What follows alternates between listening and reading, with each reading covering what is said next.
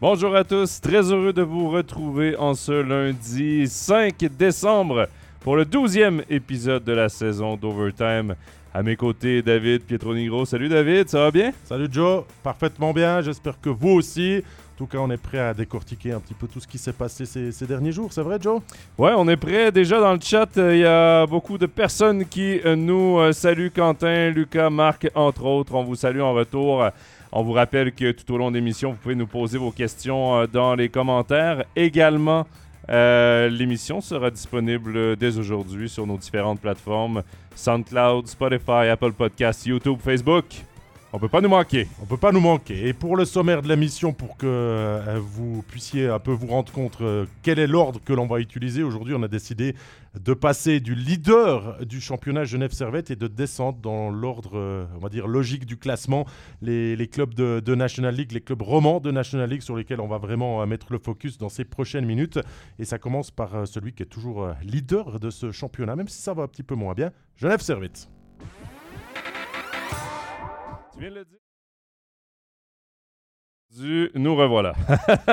tu viens de le dire, David. Euh, ça va un peu moins bien pour Genève Servette. Premier moment d'adversité dans cette saison pour les leaders au championnat. Euh, ils sont installés au premier rang depuis les tout premiers jours du, euh, calendrier. Par contre, c'est trois défaites lors des cinq derniers matchs pour Genève Servette. Ils ont euh, remporter la, victoire hier du côté euh, d'Ajoie dans le Game of the Week euh, qu'on vous présentait sur MySports 1. Ça n'a pas été facile d'aller gagner du côté d'Ajoie, mais c'est toujours un peu difficile contre Ajoie pour Genève Servette. Mais quand même, David, avant ça, on était sur trois défaites en quatre matchs. Est-ce que tu es inquiet de la situation du côté de Genève. C'est dur à dire inquiet quand tu es premier, mais quand même, est-ce qu'il y a des petits points d'interrogation? Bah oui, forcément euh, qu'on peut se poser des questions, Jonathan, quand on perd trois euh, des quatre derniers matchs avant la victoire à dire contre, contre Ajoie.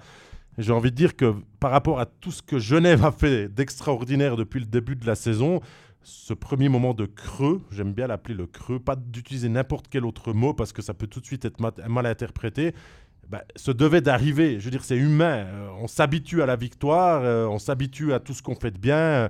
Genève était par moments vraiment génialissime à voir jouer. Et bah, forcément que dans un moment ou l'autre dans ta saison, il y a certains leaders qui baissent un petit peu de rythme.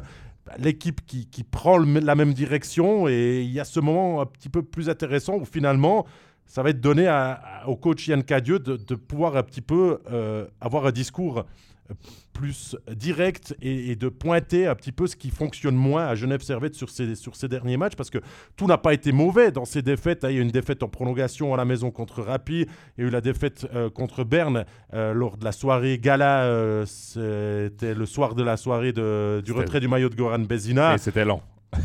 C'était une longue, une longue cérémonie. Les joueurs ont eu de la peine, euh, m'avait dit, euh, dit à entrer dans le match. Hein. Pas de l'excuse de la cérémonie, mais, mais de, de, tout ce qui s'est passé avant et, et, tout. Et, la, la, défaite encore contre, contre Zoug. Ça fait quand même trois défaites à la maison. C'est peut-être là que Yann Cadieux va pouvoir taper du, du, poing sur la table aussi pour dire ben, regardez, nos Vernets qui ont été une forteresse, euh, on va dire, quasiment imprenable durant, durant 13 mois, ça fonctionne moins bien. Euh, pas du tout inquiet parce que la position de Genève, il n'y a qu'à voir le classement, ça, rassure tous les fans. Il y a aussi euh, Quentin qui nous dit que eh ben, euh, Genève marque un petit peu le pas. c'est normal, on ne s'attendait pas à gagner les 52 matchs.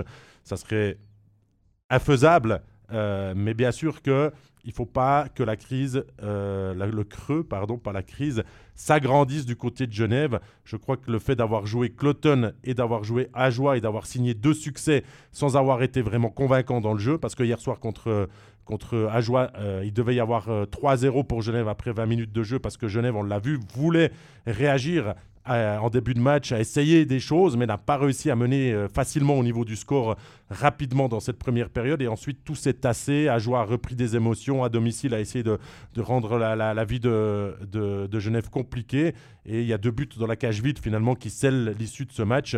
Donc, Genève avait besoin de ces trois points. Des trois points contre Cloton aussi. À Cloton, c'est pas facile d'aller gagner.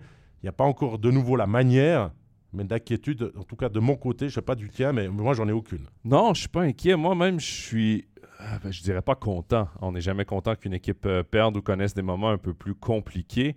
Mais toutes les bonnes équipes, toutes les équipes championnes qui connaissent des saisons régulières incroyables vont toujours avoir un petit creux de vague. C'est normal. L'adversité, il en faut aussi dans une saison, justement pour pas s'endormir. Si la saison va bien, tout ça, qu'on réussit à, gagner, peu importe la façon, mais on gagne, on va chercher les trois points, on gagne en prolongation, ici et là.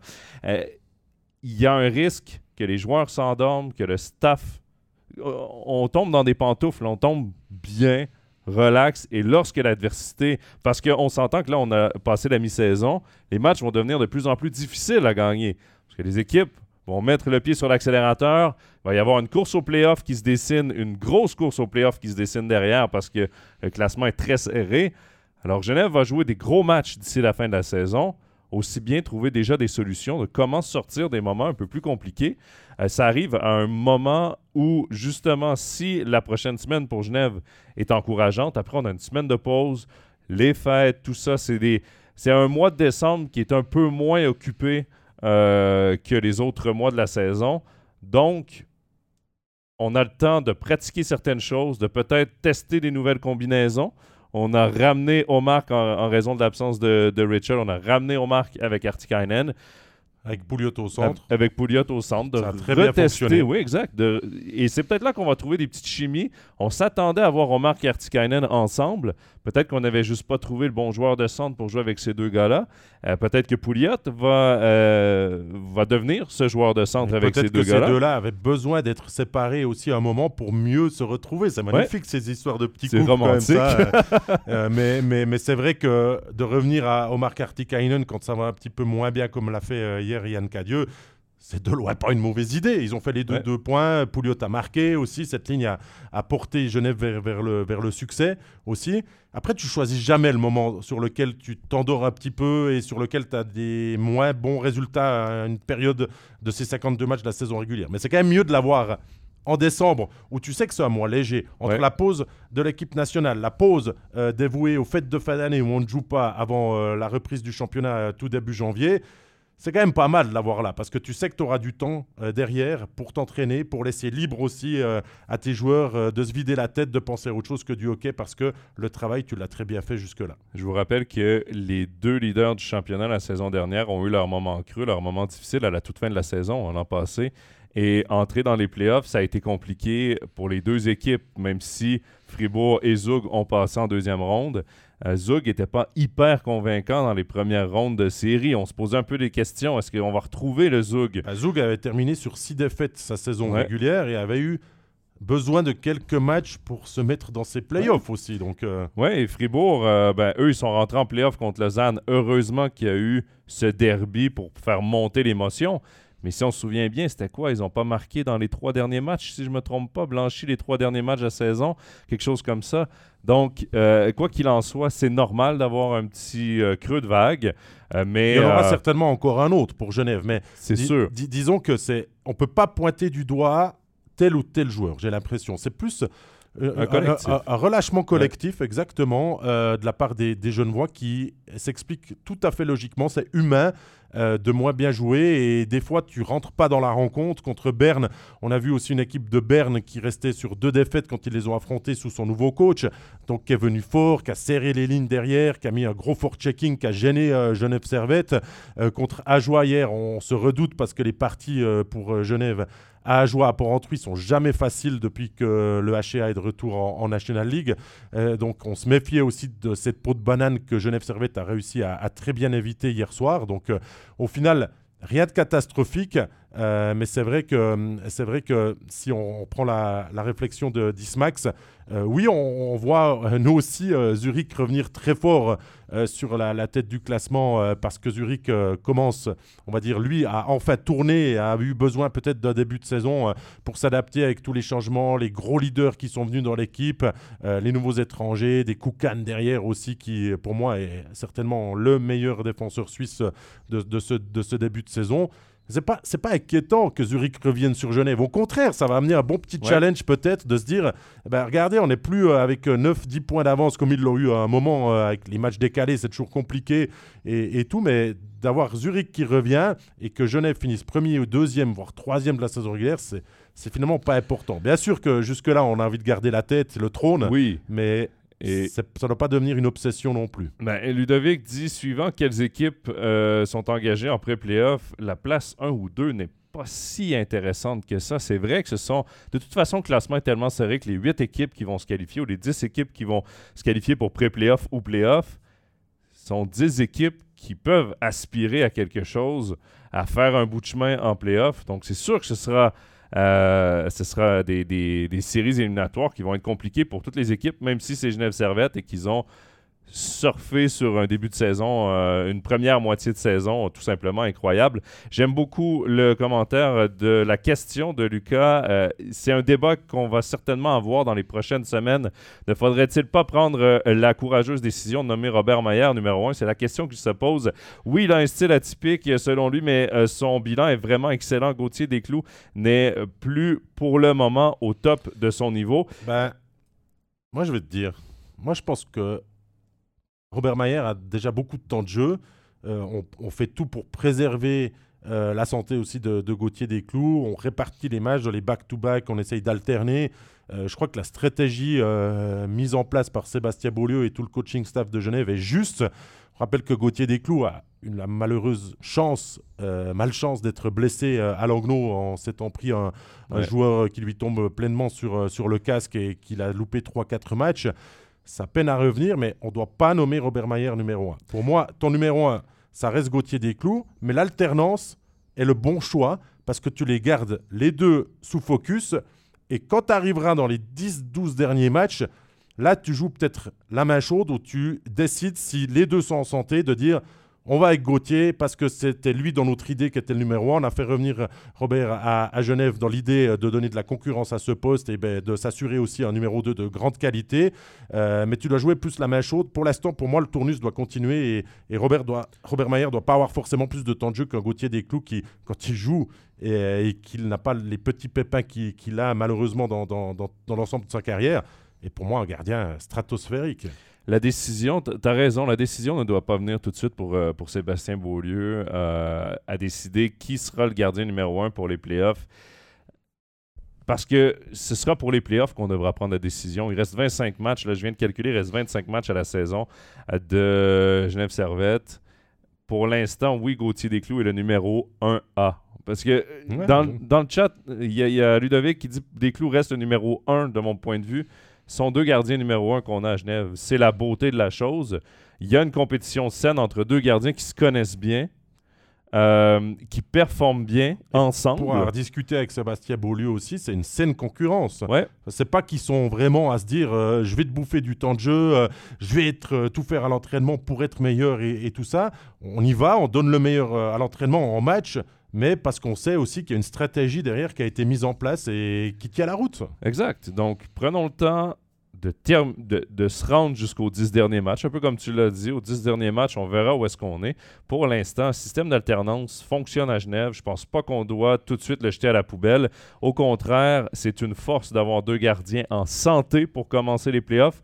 Deux gardiens qui sont de calibre National League, qui est calibre d'être premier gardien de National League, euh, parce que Robert Mayer à Genève a les chiffres pour être premier gardien, tout comme Gauthier Desclous. Euh, donc, attendons. attendons. Soyons patients. C'est une question de riche. On attend de se poser cette eh. question de savoir eh, avec qui je vais pouvoir partir en playoff euh, comme gardien titulaire? Lui ou lui? Bah, Pas tous les clubs peuvent se faire cette réflexion-là, c'est clair. Et là, euh, on parle, on est un petit peu plus peut-être dans le négatif côté de Genève. Il faut rappeler qu'on a cinq étrangers. On joue depuis un long moment avec cinq étrangers parce qu'il y a un, certain Sami Vatanen qui va revenir avant les playoffs aussi, janvier. Donc, mhm. euh, euh, ça aussi, ça va changer aussi la dynamique de cette équipe. Donc, même si on est dans un petit creux de vague, et si le creux de vague se prolonge un peu, attendez à ce, au retour de, de Vatanen. J'ai bien aimé aussi la stratégie du club, car on sait qu'à Genève, euh, on, a la possibilité de trouver un remplaçant à Vatanen, mais on n'en a pas vu l'utilité parce qu'on a très bien su compter sur des joueurs suisses derrière qui ont fait le job et plus que le job. Euh, le Coultre en est le meilleur exemple. Il a vraiment profité pour faire un bon.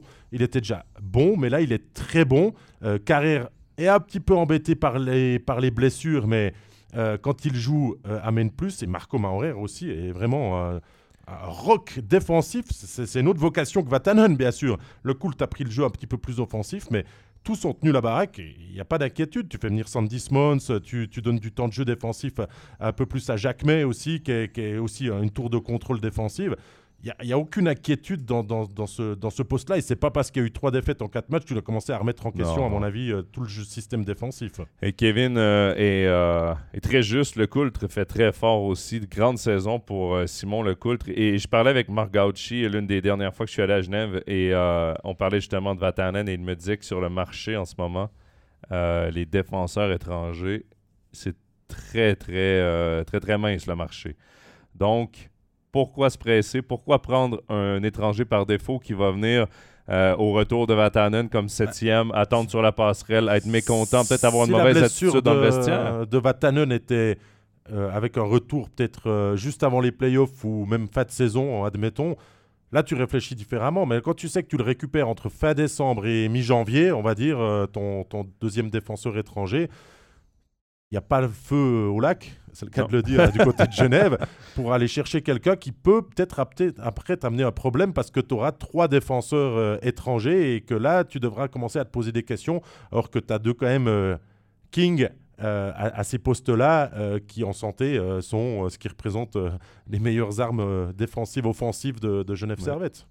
Donc à suivre les prochaines semaines du Genève Servette Hockey Club, mais certainement, on va retrouver rapidement le, bah, disons que j'ai regardé le, calendrier, euh, Jonathan. C'est un match contre Ambry à la maison et Cloton qui attend encore euh, Genève euh, avant la pause.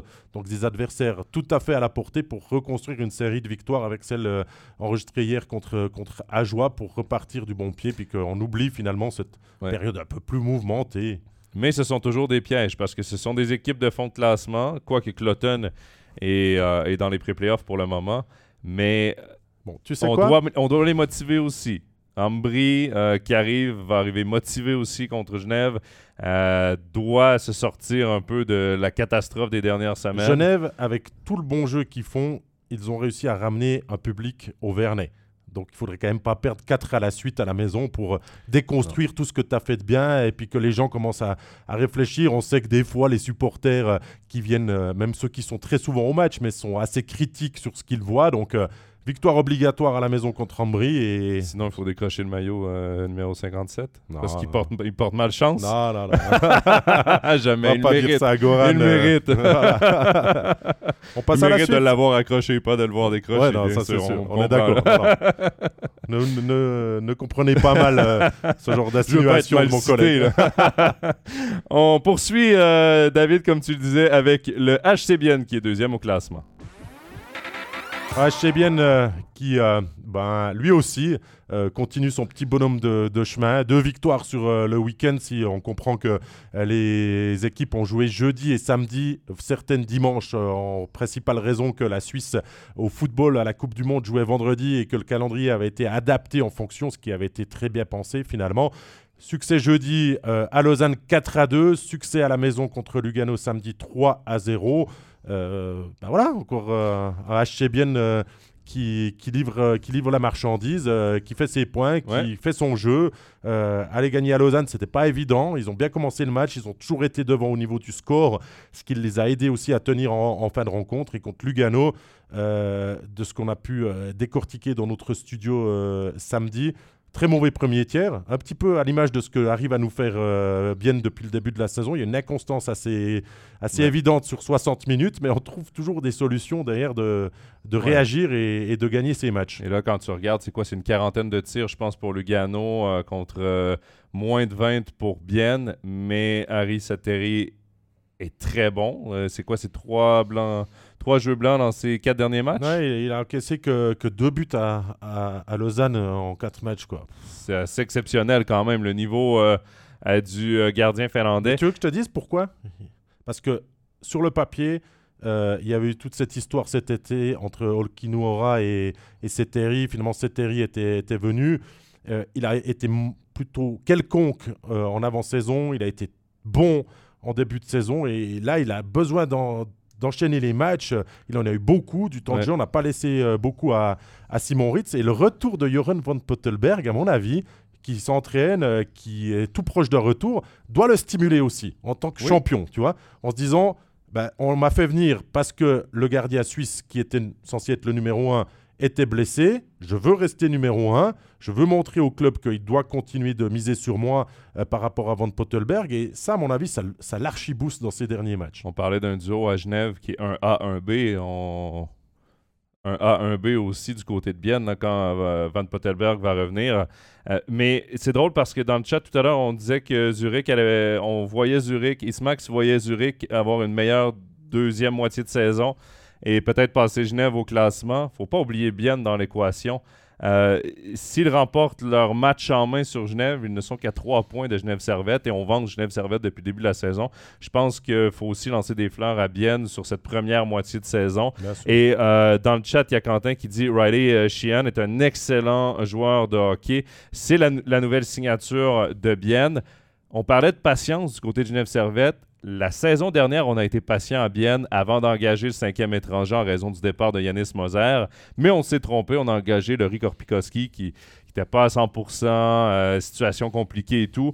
Là, on a fait une erreur. Cette année, on a appris. On a appris, on a été patient et pour moi, euh, je, m'avance évidemment, j'ai hâte de voir Chian dans notre championnat. Mais c'est bien que tu nous donnes ton avis avant qu'il ait commencé à jouer. moi, je préfère cette signature-là à celle de Richard Panic et Victor Rask. Personnellement, Riley Sheehan, c'est un joueur qui est responsable. C'est pas celui qui a affolé les compteurs dans la Ligue nationale de hockey, mais c'est un joueur qui a joué avec des grandes vedettes, qui a remporté un championnat en AHL. Euh, c'est un joueur qui a fait sa place à Détroit, qui a fait sa place aussi à Pittsburgh pendant euh, quelques saisons, si je ne me trompe pas. Euh, il a joué d'ailleurs tu suis Sidney Crosby quand même. Tu es dans le même vestiaire qu'une vedette comme Sidney Crosby. C'est sûr que ça aide. Rien d'enlever aux coéquipiers qu'ont eu euh, Panic et Rask, mais personnellement, j'ai un petit coup de cœur pour cette signature-là parmi les trois euh, nouveaux étrangers qu'on a eu en cours de saison chez nos clubs romans. Pour moi, Riley Sheehan, je pense qu'il est une très bonne acquisition et en playoff, c'est le genre de joueur qui pourrait être très utile pour le HCBN. Il est grand, il est gros, euh, c'est pas un profil qui a énormément à bien non plus. Et il va enlever des responsabilités aussi à un Gaëtan As qui va pouvoir peut-être se concentrer plus sur l'attaque parce que Chian peut prendre la défense ou vice-versa. Tu sais ce que j'ai lu il y a quelques minutes dans le chat, euh, j'arrive pas à retrouver, mais il y a quelqu'un qui a dit euh, Zouk sera très chiant à jouer parce que bah, j'ai trouvé c'est Ludovic avec Abdelkader. Je dis pas que c'est le même profil. Abdelkader, c'est peut-être encore plus un dur au mal euh, qui, peut te, sortir d'un match de playoff euh, juste avec sa parole et, ses deux, trois coups. Riley Sheehan est un profil quand même peut-être plus offensif aussi qui peut faire valoir. Hein.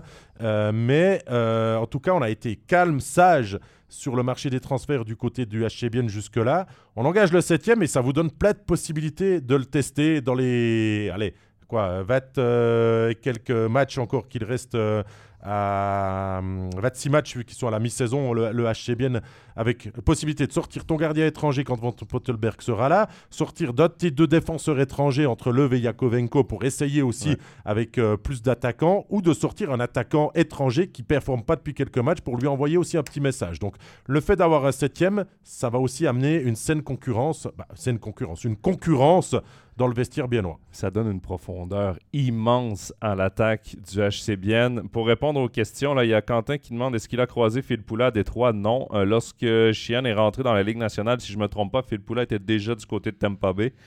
Euh, et quelle place peut-il trouver dans l'alignement euh, très stable et équilibré? C'est sûr qu'en ce moment, je ne pense pas qu'on peut toucher aux deux premiers trios.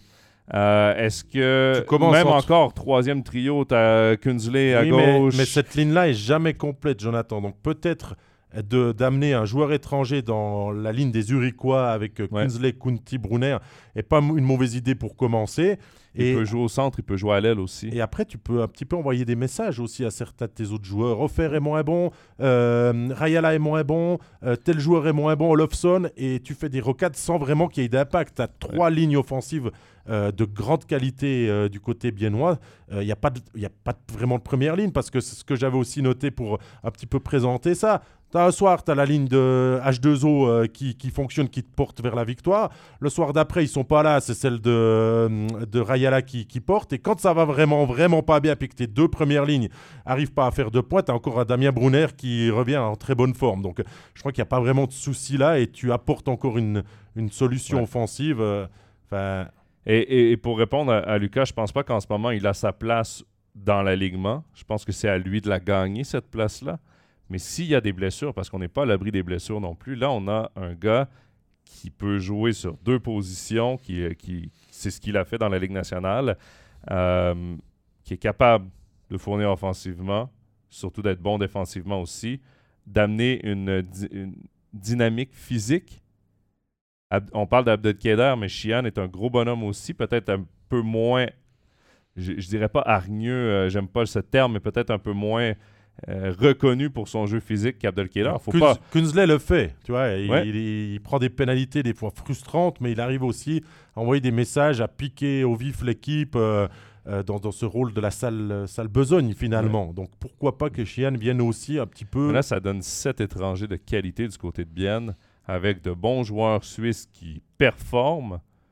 Commence à être très intéressant comme équipe à voir jouer. C'est un spectacle. Est-ce que tu es surpris de voir Genève Bien et Zurich aux trois premières places. Finalement, l'effectif est avec des super étrangers et des super joueurs suisses et on est devant. On n'est pas déçu pour l'instant de. Non, et, tu vois, euh, lors d'un de nos euh, matchs euh, interactifs qu'on faisait samedi à Genève, je me souviens, j'étais avec Stéphane et on avait reçu la question est-ce que.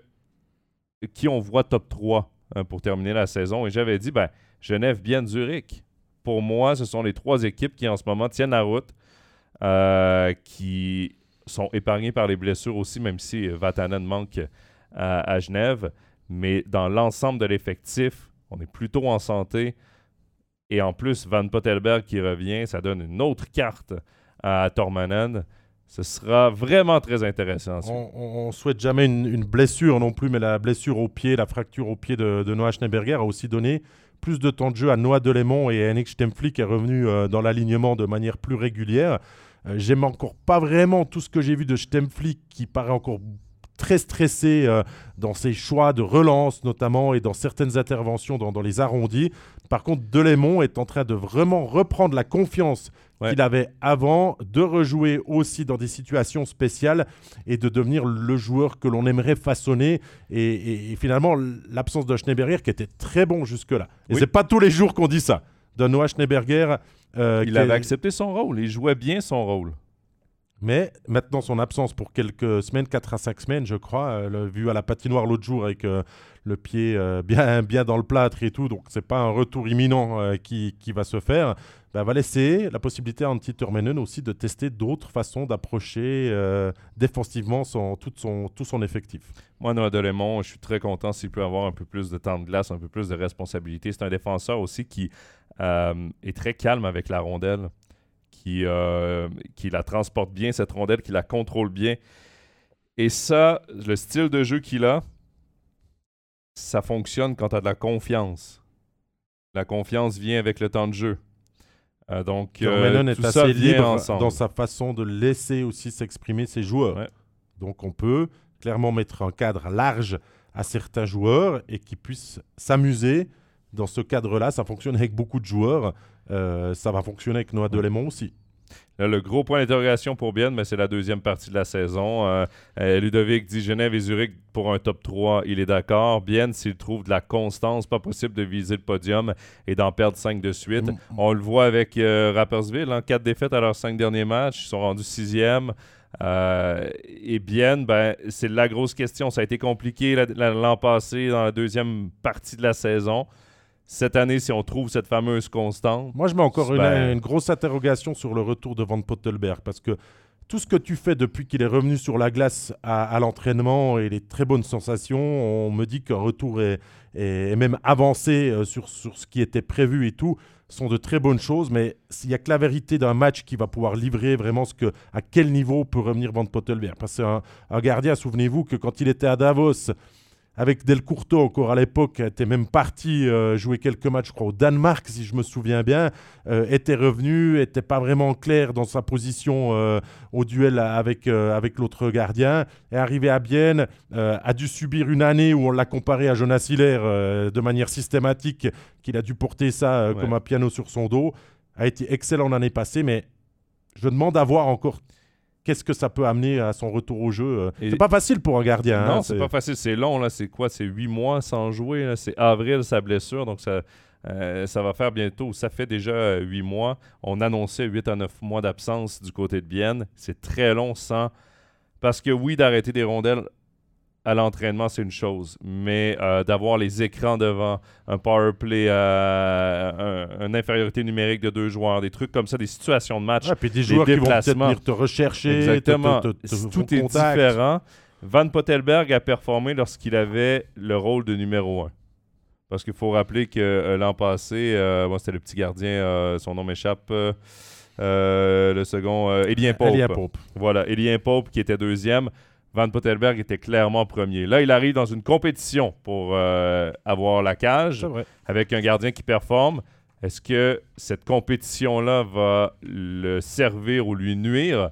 Dans un retour au jeu, il tente de reprendre la forme ou bien est en lutte pour la tête du classement. Ce serait intéressant de voir son retour. Évidemment, on a tous en tête ce qu'il a fait l'an passé. Ça se pourrait très bien que ses débuts soient un peu plus compliqués il faudra lui laisser de temps. Oui, vous, euh, supporter euh, biennois, euh, par rapport aux, premières prestations qu'il peut faire. Harry Setteri l'a aussi, l'a aussi très bien démontré en ayant besoin de, quelques matchs pour se, pour se mettre dedans. Voilà.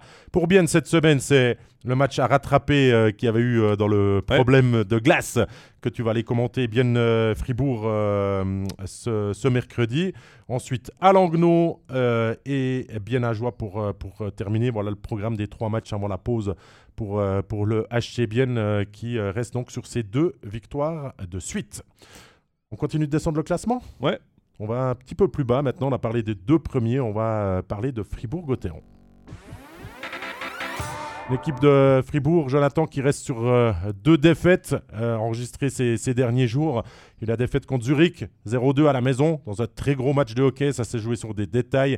Euh, Zurich a marqué le but de la victoire à la 46e, a ensuite inscrit le deuxième dans la cage vide en, fin de rencontre. Très, match, très gros match des deux équipes qui nous ont montré vraiment le niveau. Visage totalement différent euh, pour euh, Fribourg de manière complètement incompréhensible le, samedi à, à Langnau, défaite 4 à 3 au final dans un match un peu, un peu spécial. Qu'est-ce que tu retiens de la dernière semaine des Dragons? Est-ce qu'on part dans la polémique tout de suite? Ah parce que, non, mais tu as, parlé de, de Zurich-Fribourg. Nous, on l'a suivi. J'étais en studio. J'animais le studio ce mardi euh, soir à 2 novembre. je pense qu'on était encore en novembre à ce moment-là. Et c'est un match très serré ça me faisait penser à la demi-finale de l'an passé. Le niveau de jeu euh, était très bon, mais c'était très serré entre deux très bonnes équipes. Les deux équipes jouaient bien. Il y a le double échec euh, de Barofner. Deux minutes seulement. Honnêtement, si l'arbitre prend la bonne décision, et là, par bonne décision, il y a, une chose que moi, je ne m'explique pas. Parce qu'on a eu la question aussi de parler de l'arbitrage et du PSO. Moi, il y a quelque chose que je ne comprends pas dans tout ça, c'est que maintenant, le règlement dit que tu peux donner un 5 minutes et aller voir au ralenti si c'est vraiment bel et bien un 5 minutes ou si tu retournes à 2 minutes. Il y a pénalité, aucun doute. Pourquoi l'arbitre ne donne pas le 5 minutes tout de suite, va voir la vidéo, aurait confirmé son 5 minutes de toute façon. Et peut-être qu'on parle aujourd'hui euh, de Fribourg-Gotteron euh, qui a remporté son match contre Zurich. Je trouve ça dommage, mais c'était un match serré. C'était une belle performance de, Fribourg malgré tout. Et que dire encore de Connor Hughes, euh, moi qui, qui, me surprend de, semaine en semaine. Et c'est là où justement on parlait de Van Pottelberg qui s'est révélé en ayant le, la cage sans se poser de questions ben en ce moment, Connor Hughes se révèle en ayant la cage sans se poser de questions. Quoique que je m'explique mal. Peut-être l'arrêter, le, le, but oui. qu'il reçoit.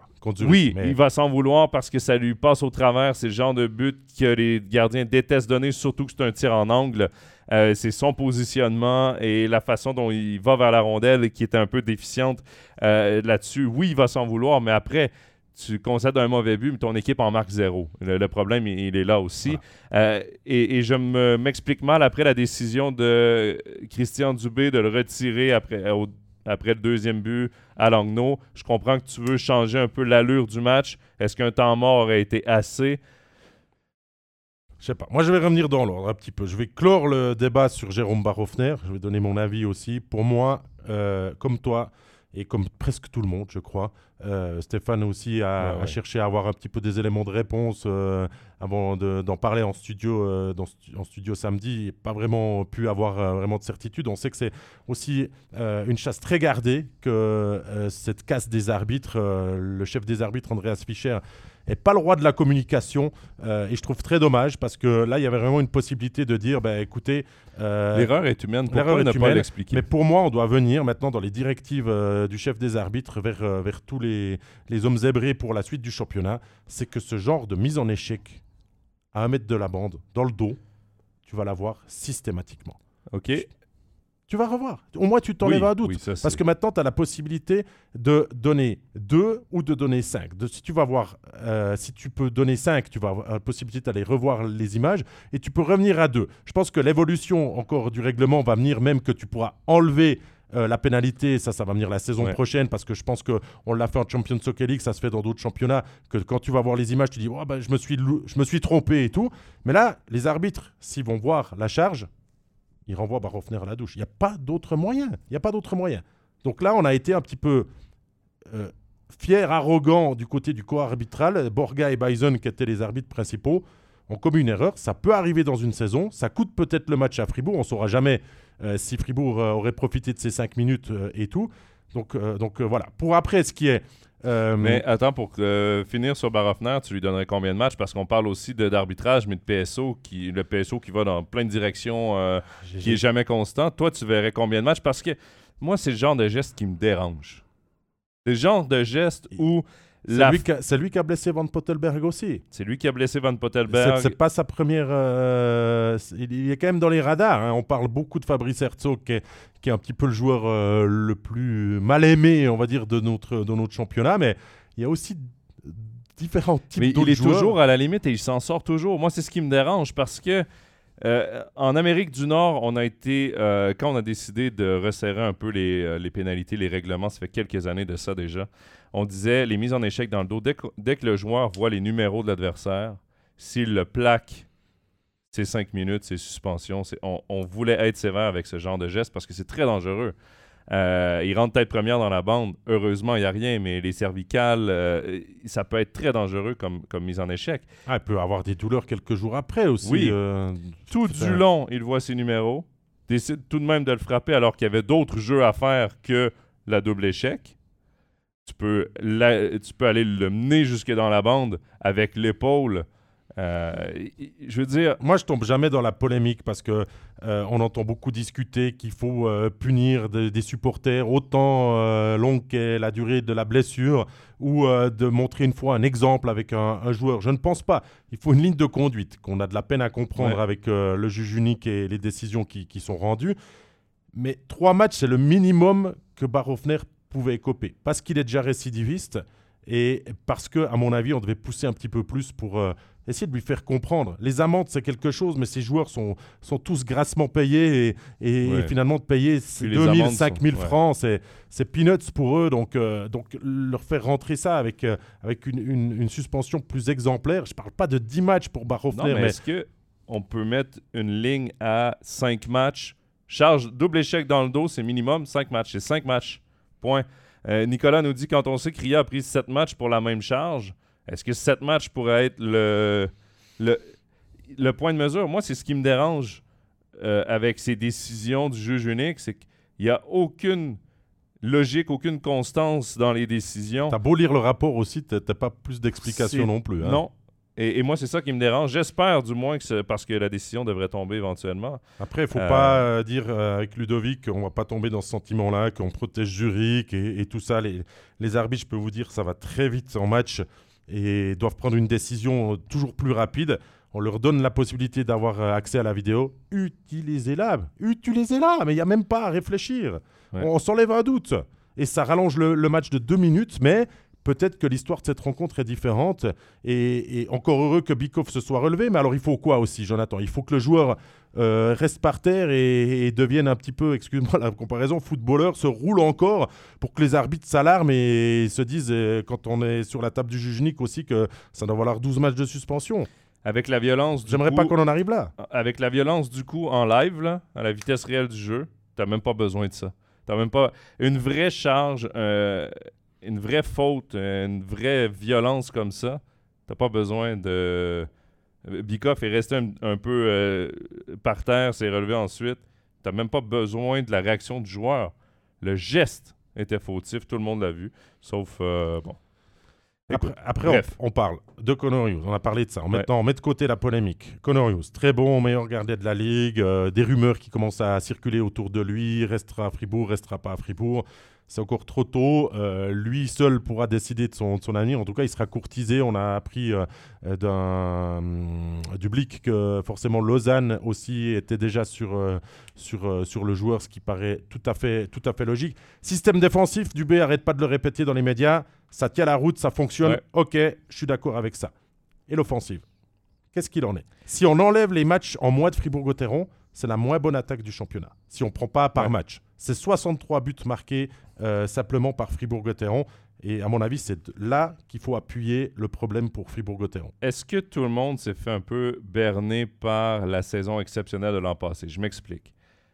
Tous les joueurs, ou presque, ont connu la saison de leur carrière. OK, Sprunger a déjà connu plus de points que la saison dernière, mais à son âge, c'était une saison exceptionnelle. Euh, Marchand, Desharnais, euh, et il y avait Di Domenico qui, lorsque l'attaque n'allait nulle part, il nous sortait un petit tour de magie, euh, mettait de l'émotion dans cette attaque. Tout le monde a connu une saison au-dessus des attentes. Là, on est de retour dans ce à quoi on s'attendait des joueurs il y a deux ans peut-être. Mm-hmm. Ils sont là où ils devraient être et c'est là qu'on se rend compte qu'il manque d'attaque dans cette équipe-là. Euh, Motet ne peut pas tout faire seul. Desharnais ne peut pas tout faire seul. Sprunger ne peut pas tout faire seul. Et là, Cannon, c'est pas très concluant. Euh, Rask, c'est pas concluant. Delarose, c'est pas concluant. Sorensen, c'est compliqué. c'est compliqué. Euh, heureusement qu'il y a Gunderson. Et Vainio, dans son rôle, on parle du système défensif. Vainio est ah, un des éléments défensifs. Les deux défenseurs étrangers, à mon avis, sont rien à dire contre ces deux gars-là. Mais clairement, il manque d'attaque dans cette équipe-là. Et je pense qu'en fait, c'est juste qu'en ce moment, on voit ce à quoi on s'attendait l'an passé de cette attaque. Mais c'est une question de confiance. Hein. On voit que certains joueurs ont besoin de ça. Nathan Marchand, euh, l'année passée, il tirait, il marquait parce qu'il pouvait tirer les yeux fermés. Il y a beaucoup de choses qui lui réussissaient. On rentre dans le rang. Motet, c'est la même chose. Et Dieu sait qu'il s'entraîne à l'entraînement de tirer, de tirer, de tirer mais je trouve que ça manque de créativité et de, risque offensif. J'ai l'impression qu'on est dans un système et puis on n'arrive pas à, prendre les émotions d'un match et puis de, tout d'un coup tourner le match. Oui, ça a fonctionné contre Langnau, on est revenu de nulle part de 3 0 à 3 3, mais parce qu'il y a du talent dans cette équipe et que Langnau a aussi un petit peu trop défendu et laissé Fribourg croire à ce retour. Fribourg a besoin de ses émotions, son public est toujours là, mais je trouve qu'il y a n'y a pas de culot offensif en fait. On est trop, euh, à mon avis, obstiné sur le jeu défensif qu'on en oublie de produire à l'offensive. Et après, oui, euh, le power play fonctionne un peu moins bien, euh, l'efficacité devant le but fonctionne un petit peu moins bien, on se pose un petit peu plus de questions et on sait qu'une question c'est une demi-seconde de retard et cette demi-seconde de retard, eh ben, t'amène derrière des conséquences sur toute l'action que tu amènes devant, devant le filet adverse. Mais Fribourg-Gotteron maintenant a des garanties, des réponses sur son gardien qui remplace Abera, euh, et ça c'était peut-être le plus gros défi, a des garanties sur son jeu défensif. Peut-être qu'il faudrait remettre l'accent sur euh, un petit peu marquer des buts et, gagner peut-être allez 3-4 matchs de suite avec 3 buts d'écart. Je ne sais pas si c'est Christian Dubé qui retient un peu le groupe offensivement ou si ce sont les attaquants qui se posent trop de questions, qui jouent pas avec la confiance, justement parce que c'est facile d'y aller avec des beaux jeux, de tenter des choses quand tu es en confiance. Quand tu n'es pas en confiance, tu vas diriger le puck au fond. Tu vas, tu vas penser plus théorique OK, je mets le puck au fond, échec avant, on reprend, euh, on dirige la rondelle vers la cage, tout ça. On tente pas de gros jeux qui peuvent fonctionner, qui fonctionnaient l'an passé. Là, on se contente peut-être du plus simple parce que on est en léthargie, parce qu'on n'a pas encore marqué. Marchon là, a signé son contrat, mais c'est encore un contrat d'un an. Si en date d'aujourd'hui, il a 10 buts, parce qu'il a fini avec 20 buts la saison dernière, donc à mi-saison, s'il avait 10 buts en ce moment, probablement qu'il aurait signé 4 à 5 ans. Mais là, il, doit se prouver l'an prochain parce que probablement qu'ils étaient sur des écarts. raison de il y avait un écart salarial. Euh, c'est sûr et certain.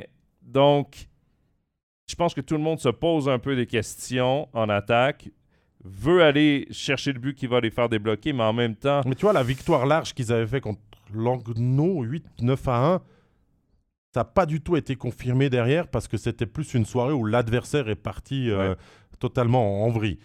Il faudrait plusieurs matchs où l'offensive fonctionne pour que ça se remette en place. Les qualités sont là. On voit en Marcus Sorensen un énorme potentiel d'être ce playmaker sur lequel Fribourg-Gotteron peut euh, se reposer.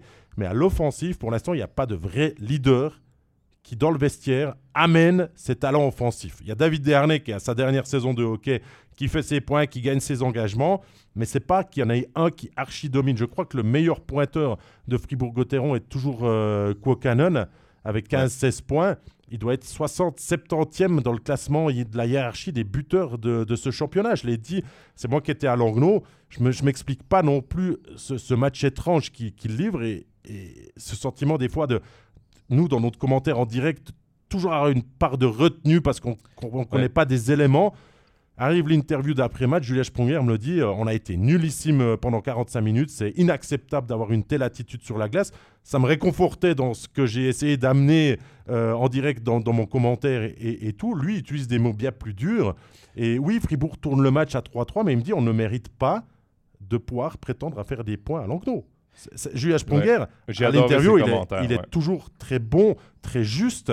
Et, et Langnau a fini par l'emporter avec des situations spéciales et des, des pénalités aussi. Ça, c'est un autre point. Beaucoup de pénalités inutiles encore concédées par Fribourg aussi. Non, il n'a pas botté en touche. Julien Sprunger, c'est le capitaine et il a fait face euh, à tes questions de la bonne euh, des façons. Ludovic qui nous dit que la victoire en large, c'était contre Cloton.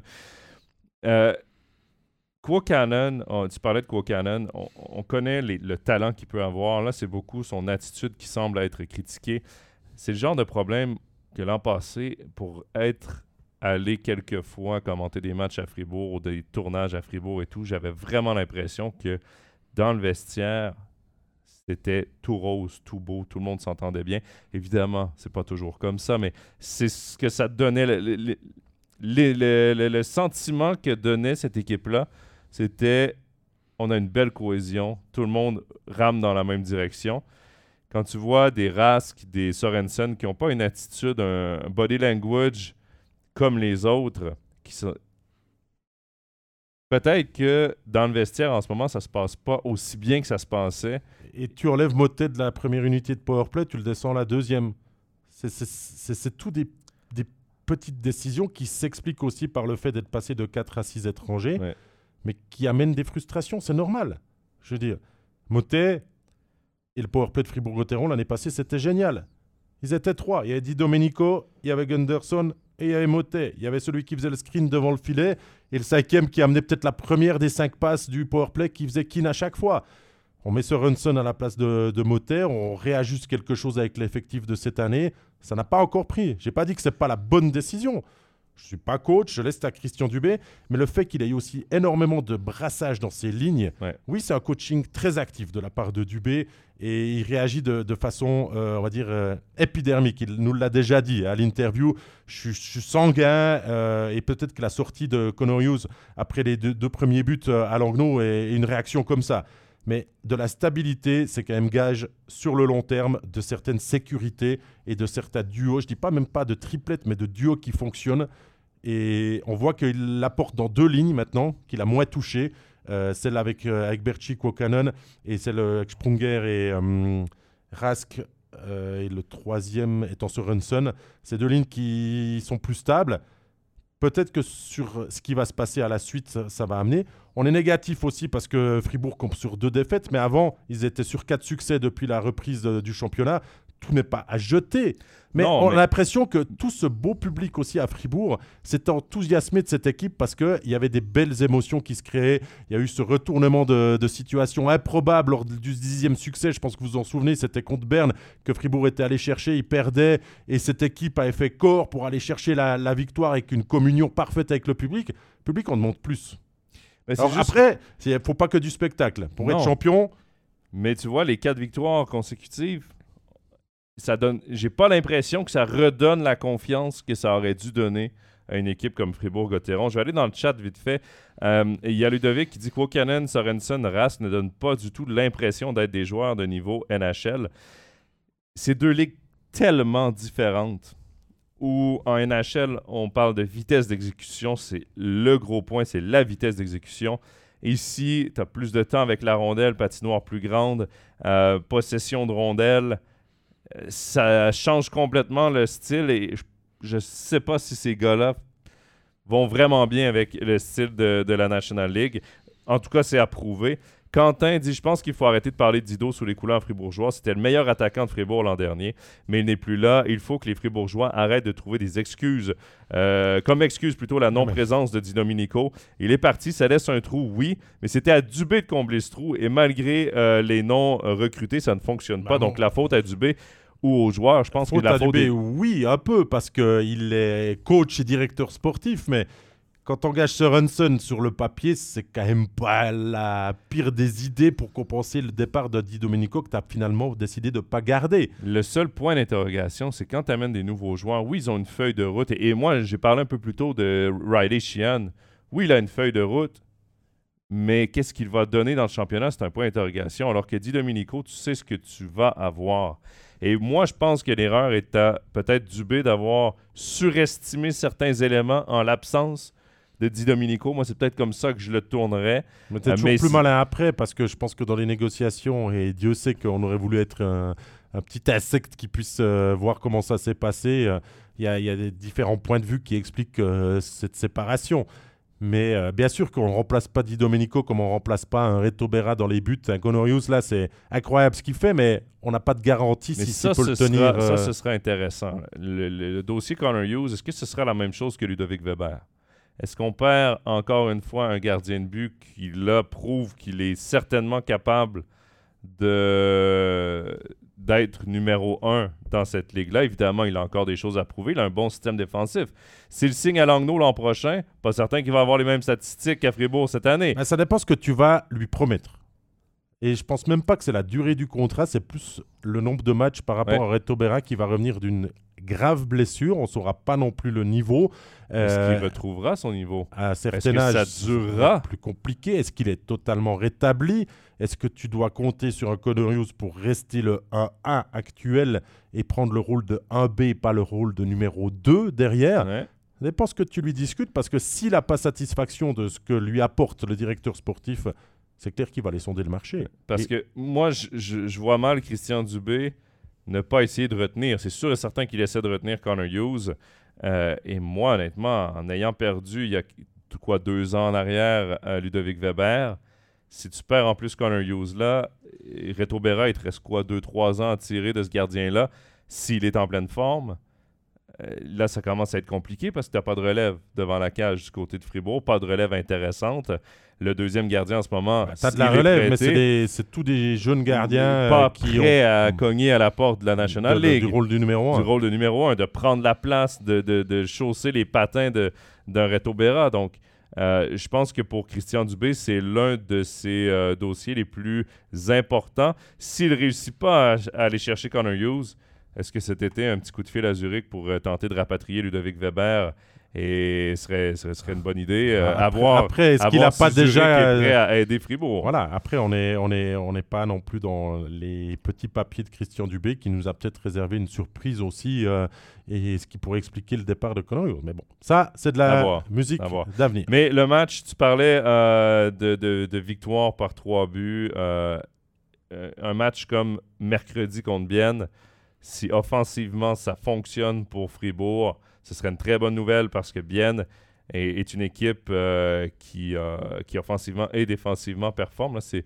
quatrième euh, meilleure brigade défensive de la Ligue, Bienne quand même depuis le début de la saison. Donc, si on réussit à percer cette série, à être convaincant dans ce match, ça pourrait être euh, très. une bonne nouvelle. Je ne sais pas comment. Le début de match. Le début peut-être de, de Le- quelque le chose. début de euh, quelque chose, mais le début de match. À Oui. Langnau, dans mon introduction d'avant-match, je dis Langnau gagne ses matchs à domicile et est redoutable quand il pousse toujours pour marquer le premier but. Si moi je l'ai vu, le coaching staff de Fribourg-Gotteron devait le savoir. Julien Spronger me l'a confirmé. On savait que ici, à l'Île-Fils, dans les premières minutes, ça allait être compliqué. C'est inacceptable qu'on se prenne 3 à 0 après 9 minutes de jeu. Attention à Bienne, c'est une équipe aussi Ouais. qui peut sortir très fort et c'est clair que la balance du match est ensuite totalement différente. À 3-0, vous prenez un coup derrière la nuque, que ce soit contre Langnau, Ambry, euh, Ajoie et tout, euh, vous acceptez pas ça et puis votre match est différent et on a vu que Fribourg a mis beaucoup de temps à revenir à son jeu, à ses principes, à son allant offensif. C'est clair que c'est difficile d'alterner la motivation des joueurs quand tu joues Fribourg, euh, quand tu joues Zurich et quand tu vas à, à Langnau. Le match à Bienne doit être entouré pour être celui, comme tu le dis, peut-être du début ouais. de la nouvelle ère de Fribourg-Gotteron pour cette fin de saison. À voir. Rendez-vous mercredi. Euh, J'y euh, serai à cette Tissot Arena pour ce match entre Bienne et Fribourg. On va descendre maintenant en bas du classement. Les deux derniers clubs qui euh, sont romains. On va commencer avec la 13e position, celle du Lausanne Hockey Club. Le LHC qui me laisse sur ma faim, euh, David. Je vais être franc avec toi. C'est Euh, J'étais c'est la thématique du jour. J'étais perplexe de tout le mouvement de personnel qu'il y a eu. J'ai rarement vu quelqu'un qui ouvertement dit mon message ne passait pas dans le vestiaire et tout et qui mérite une promotion. J'ai un petit peu de difficulté à comprendre tout ça, mais ça a été la décision du côté de Lausanne. C'est de la façon qu'ils l'ont expliqué, euh, qu'on avait besoin d'un nouveau message dans le vestiaire. On amène Jeff Ward. Je ne suis pas convaincu de cette équipe. Évidemment, il y a des choix euh, personnels de Ward. Euh, par exemple, Jelovac, qui ne semble pas du tout être aimé par le coach, qui connaissait un bon, une bonne première moitié de saison à Lausanne, était l'un des éléments positifs du côté de Lausanne. Ben là, il est souvent soit en tribune, septième défenseur, a beaucoup moins de temps de jeu. Donc, clairement, il n'est pas parmi les euh, préférés de Jeff Ward. Mais les résultats ne sont pas là non plus du côté de Lausanne. Et ça commence à être c'était déjà inquiétant, mais là, tu changes d'entraîneur et il n'y a même pas l'électrochoc que tu attends.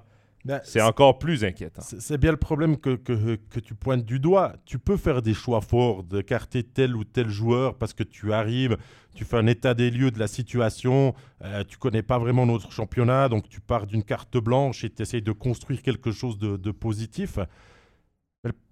Principal défaut qu'on doit amener au Lausanne Hockey Club et à son nouveau coaching staff, c'est que les résultats ne suivent pas. Il y a du mieux dans le jeu. Pour regarder, euh, je crois, deux des trois derniers matchs du Lausanne Hockey Club, il y a vraiment un allant offensif un peu retrouvé, une assise défensive qui reste encore un peu fébrile à certains moments du match, mais qui dans l'ensemble retrouve des, des, bons réflexes avec un Gernat qui retrouve un meilleur niveau, un Frick qui euh, refait des points, Glauser qui est sur le point de revenir. Normalement, ta défense est plus solide. Mais tout reste fragile parce que tu n'arrives pas à enchaîner. Avec une victoire, une défaite comme ils le font depuis l'arrivée de Jeff Ward, tu vas pas en playoff, tu vas pas en top 6 direct. Il faut un réveil vraiment là. Et Lausanne le sait bien, l'année passée, ils se sont réveillés à mi-janvier et ils sont, venus ils sont venus mourir au poteau. Donc cette année, essayez de vous réveiller avant la mi-janvier, et commencez peut-être à, à mi- à mi-décembre, à début décembre, pour avoir une série de victoires. Je crois que c'est vraiment là que Lausanne doit essayer de, construire quelque chose parce que tu fais un bon match, tu fais un moyen match en, en faisant de belles choses, mais tu perds. Au classement, tu stagnes. Et on ne peut pas dire le contraire. Les joueurs savent où ils sont, dans quelle situation. Et tu sais que ça commence à venir compliqué, même si ce classement est, est très serré. Euh, tu pourrais très bien te retrouver septième assez rapidement si tu signes trois victoires. Ouais. Mais Lausanne, pour l'instant, n'en est pas capable ou ne nous a pas montré les démarches pour pouvoir vraiment euh, devenir cette équipe de nouveau dominante qui nous a fait si plaisir en, fin de saison dernière. Tu as parlé, quand on, discutait de Fribourg, tu as parlé de l'interview de Julien Sprunger. Parfois, en interview, on a des petits sentiments. Et euh, jeudi dernier, euh, dans le match euh, entre Lausanne et Bienne, c'était Daniel Odette qui était interviewé par notre euh, collègue Jérôme Beuchat. Et bon, Odette est pas celui à l'interview qui parle le plus, c'est pas celui qui va expliquer le plus de choses. Mais Jérôme lui demande bon là, ça fait quelques matchs que vous êtes avec Jeff Ward. Euh, qu'est-ce que vous avez changé? Qu'est-ce que vous avez modifié en tant qu'équipe? Et je, l'ai senti, je, sentais qu'il marchait sur des œufs qui savait pas quoi répondre. savait pas quoi répondre. Et finalement, il a répondu ben, on a resserré un peu la défensive, on, on, a des rôles un peu plus définis, on savait plus trop quel rôle on avait et tout. Mais c'est en quelque peu normal parce que le gars qui avait perdu son vestiaire est maintenant rendu le patron de tout le monde. Ce qui veut donc dire que c'est la même ligne en ce moment à Lausanne. Donc, on évite. J'ai l'impression qu'il y a peut-être des non-dits. Si on repart à zéro et qu'on recommence, les joueurs vont peut-être plus embarquer dans le truc. Là, celui qui a été engagé, celui qui a été placé par Jeff Ward, il n'a plus à, John Faust. Tu comprends qu'il y a quelque chose, moi, que, je ne comprends pas. Et je pense que c'est pourquoi, habituellement, quand tu vois un changement d'entraîneur, bon, à Lugano, ça a pris du temps, mais le changement d'entraîneur donne quelque chose. Lugano affiche quand même de bien meilleures couleurs depuis quelques semaines. À Lausanne, ça me convainc vraiment pas en ce moment. Et c'est pas que Jeff Ward n'est pas un bon entraîneur, c'est pas que John Foust n'est pas compétent, mais je pense que le message marchait pas. On a juste gardé le même message. Et, c'est ça qui me dérange. Tu arrives en, championnat comme ça, tu dois reprendre une équipe qui va pas bien.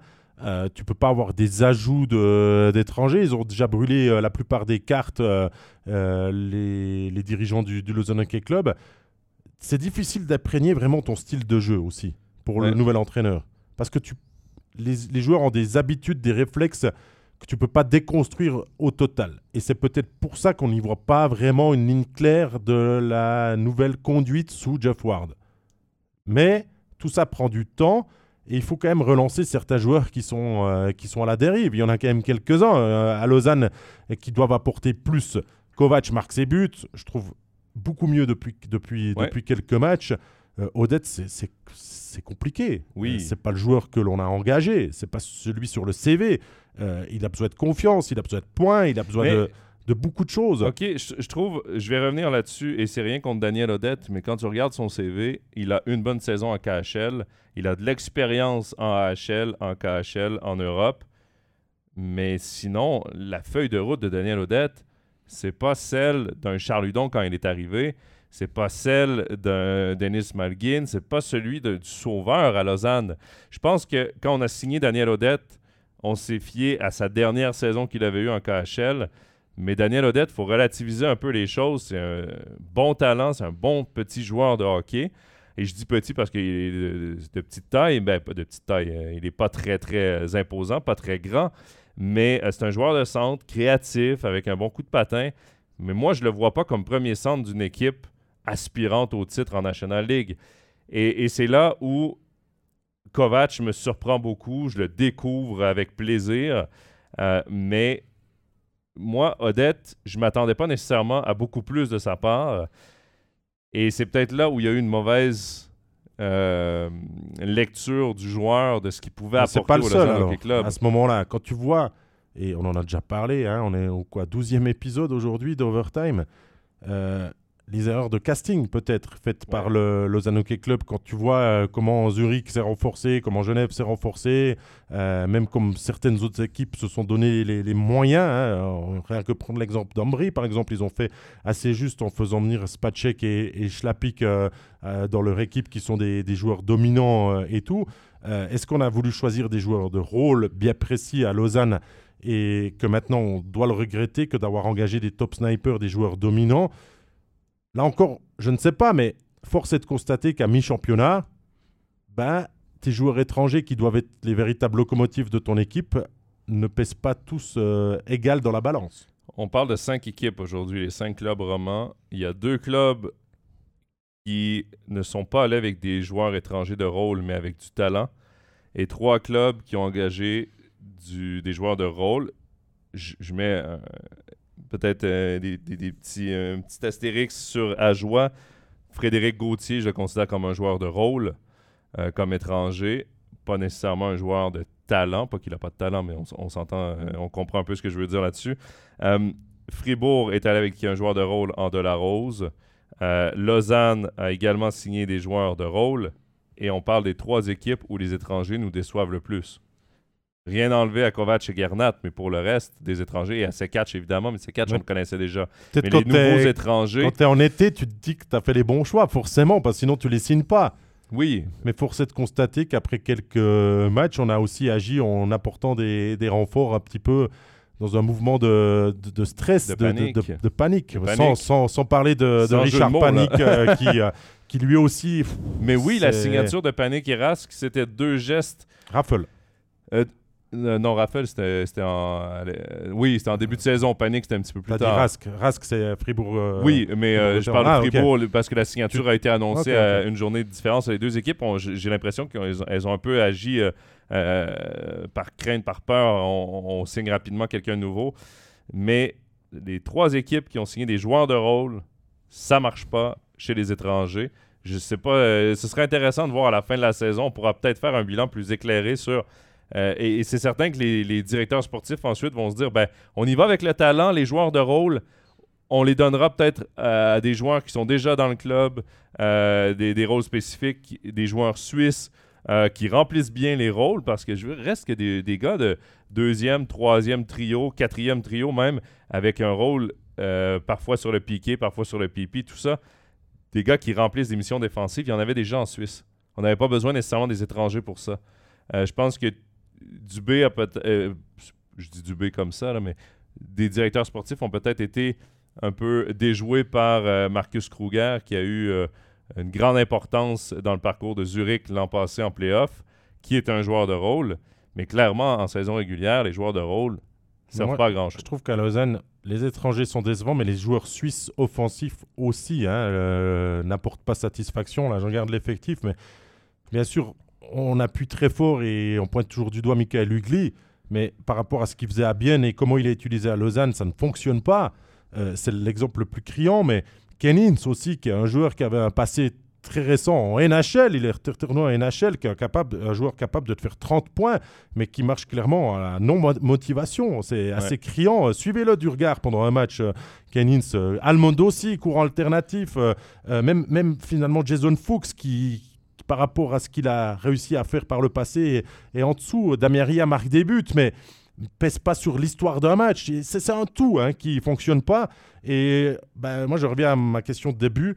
Euh, le réveil doit être maintenant. Oui. C'est le, c'est le dernier moment pour espérer aller en top 6. Tu peux viser les pré-playoffs, mais tu t'exposes à des risques d'une saison une nouvelle fois décevante. Parce que l'année passée, ils n'ont pas, ils ont pas été contents de se faire sortir en quart par Fribourg. Non, Parce et là, qu'ils il- ambitionnaient avec un gros effectif, beaucoup d'argent mis euh, dans le marché des transferts, d'être quand même plus haut. Et, et je crois qu'on ne se cachait pas euh, à, à Lausanne quand on avait l'arrivée des, des nouveaux dirigeants d'aller chercher un titre en fin roman une fois. Et on, en est bien loin depuis deux ans. Et tu dis que le club a été déçu de perdre en quart de finale. Ce ne sera pas les quarts de finale ça continue comme ça. Donc oui, le réveil doit être tout de suite. Tu parlais de, euh, motivation. euh, Lucas euh, qui dit au match jeudi contre Bienne, j'ai senti une non-motivation chez les joueurs. Peut-être qu'on ne mouille pas le maillot euh, la même chose en étant euh, considéré comme un élément euh, d'un produit plutôt qu'un joueur d'un club de tradition comme devrait être le LHC. Le produit LHC, Ça, ne passe plus chez les joueurs. un, un vaste débat euh, que je peux comprendre, je pense. Ouais. Parce qu'on n'a plus de joueurs du cru, très peu de joueurs du cru qui s'identifient à ce maillot, qui ont grandi avec le lion sur, euh, sur la poitrine et, et qui veulent le- les anciens aussi? qui veulent le représenter. Euh, Genadzi a, a été rien que l'année passée, euh, à mon avis, très affecté par toute la façon dont on l'a traité avant de lui donner une prolongation de contrat. Genadzi, c'est quand même compliqué cette année et il y a beaucoup de frustration chez ces anciens qui devraient avoir le maillot de capitaine. Ça, on peut aussi en débattre un moment. Ça ne doit pas être Lucas Frick. Pour moi, euh, c'est pas leader ni dans le vestiaire ni, ni sur la glace euh, et tout. Puis c'est vrai qu'on a construit l'équipe en allant chercher beaucoup d'expats finalement, que ce soit des expats suisses ou des expats euh, étrangers. Et il n'y a plus d'identité véritable. Non. Mais ça, on- à mon avis, on peut faire une émission spéciale Et- que sur, euh, non, mais que tu, sur ça. tu parles de, de Frick avec le C de capitaine. euh, il était beaucoup plus dominant la saison passée. euh, bon, avec une demi-saison, je pense, comme capitaine. Mais est-ce que Genadi aurait pas mérité ce C étant là depuis plus longtemps? On a gardé Justin Kruger dans, dans l'organigramme du LHC Mais Kruger, c'est quoi ces trois saisons, les trois dernières saisons avec le LHC? Est-ce qu'on n'aurait pas pu ramener peut-être un ancien du club qui parle un peu plus aux gens, qui est une image. On fête le centenaire d'ailleurs. Il y aura le match euh, samedi 10. Euh, il y aura le match. Euh, ils invitent la 40 anciens joueurs, une quarantaine d'anciens joueurs, à jouer un match à, je crois, 17h30 là, avant la période d'échauffement pour le match. d'ailleurs, hein, si vous avez oui, des billets pour le match en grand nombre. Avancez, avancez votre déplacement. Hein. Oui, parce qu'il va y avoir beaucoup d'anciennes gloires du club, beaucoup de joueurs vont être là. Mais j'ai pas l'impression qu'ils sont assez présents dans cette pour créer justement cette histoire-là. LHC, c'est une belle histoire. Quand ça va bien, tu t'en fiches, pour pas utiliser un autre mot, de lieu d'origine finalement de tes joueurs. Mais quand ça va mal, ça va mal. Le, public aussi à la, Vaudoise Arena est, est, décevant et Dieu sait qu'on a adoré toutes ces dernières années ce public chaud bouillant de, de Malais, de Malais 2.0 qu'on n'a pas su retranscrire à la Vaudoise Arena et qui est d'ailleurs une patinoire sur laquelle le Lausanne Hockey Club se complique la vie parce qu'il y a ce tout aussi. Qu'est-ce que ça représente de jouer pour le LHC? Qu'est-ce que ça représente de jouer à Lausanne? Qu'est-ce que ça. Tout ça, je pense qu'aucun joueur est capable de le dire. Aucun joueur ne le vit. Et ça transparaît aussi sur la patinoire parce que c'est vrai, il n'y a pas d'émotion dans cette équipe. Et ça, c'est un problème qui dure depuis bien longtemps. Moi, depuis que je suis en Suisse, je ne trouve pas que Lausanne joue avec de l'émotion. Même s'ils réussissent parfois à se qualifier en playoff, des bonnes saisons et tout, je trouve pas que l'émotion est là. Tous les joueurs qui sont venus et consignés à Lausanne sont venus pour le projet, je te rappelle. Très important. Ce fameux projet. C'était peut-être 13e au classement, le projet. On, rigole, mais là, je peux vous dire que ça, ça grince des dents euh, dans les travées euh, de la patinoire vaudoise pour euh, essayer de ramener ce, club là où il doit être, rien qu'à la valeur de son effectif. Voilà. Après, le reste, reste de l'histoire et à Lausanne de nous faire démentir ce côté et cet aspect plutôt négatif dans, nos propos et de reconstruire quelque chose de vivant. Je crois que c'est le mot que l'on doit utiliser pour, pour clore cette partie sur le, le Zone Hockey Club. Ouais, voilà, donc le LHC qui est 13e. Les prochains matchs, David J'ai parlé de celui de samedi. À Rappersville, vendredi et Lausanne-Zurich. Euh, Rappersville, c'est une équipe qui va beaucoup moins bien sur ses, sur ses 5-6 derniers matchs depuis qu'ils ont perdu euh, Roman Chervenka. Euh, l'équipe n'a gagné que 2 en 6. donc, c'est pas un match facile parce qu'à Rappersville, Lausanne a souvent connu des moments assez sombres. Mais c'est peut-être là aussi, sur la route, que tu dois commencer à construire quelque chose. Et contre Zurich, le lendemain, bah, il n'y a rien de mieux que de battre une équipe euh, très compétitive pour euh, rebooster un petit peu tout ce beau monde avant d'aller euh, une semaine en pause IHF. Ouais, peut-être une semaine qui arrivera au meilleur des moments. Mais qui fait du bien aussi à, Geoff Ward aussi pour avoir une semaine complète avec la plupart de ses joueurs pour continuer de travailler le, le, le, process, le, plan de, de jeu du, nouvel, du nouveau coach. Oui, parce qu'il est arrivé en novembre pendant la pause. Mais pendant la pause. que tu arrives en Suisse, lui avait beaucoup de choses personnelles à faire tu t'analyses un peu ton équipe, mais là, de mettre en place... à connaître chaque joueur. Là, il a vraiment trois semaines complètes de match, de voir évoluer les gars, et euh, certainement qu'il va y avoir des changements. Je le souhaite, du moins, après cette pause de décembre. Il nous reste un club, David, et c'est euh, la lanterne rouge du championnat, Joie.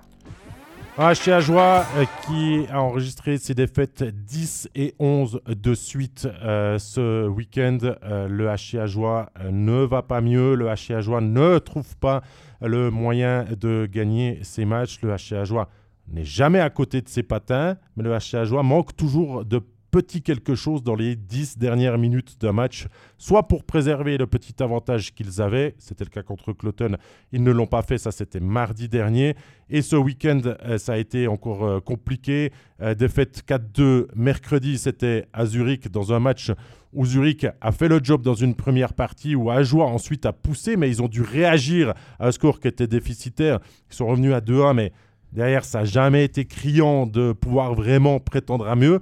Il y a quelques regrets au moment de sortir de la glace pour le, pour le HCA, mais Zurich était meilleur quasiment dans tous les secteurs de jeu et Zurich, quand a décidé de réaccélérer, a gagné le match. Contre Genève, hier soir, c'est un peu la même chose. Genève sort très fort. Euh, Ajoie doit faire le dos rond dans un premier euh, temps de, de, la rencontre et ensuite, dans l'ensemble, on ne peut pas reprocher grand-chose au HCA.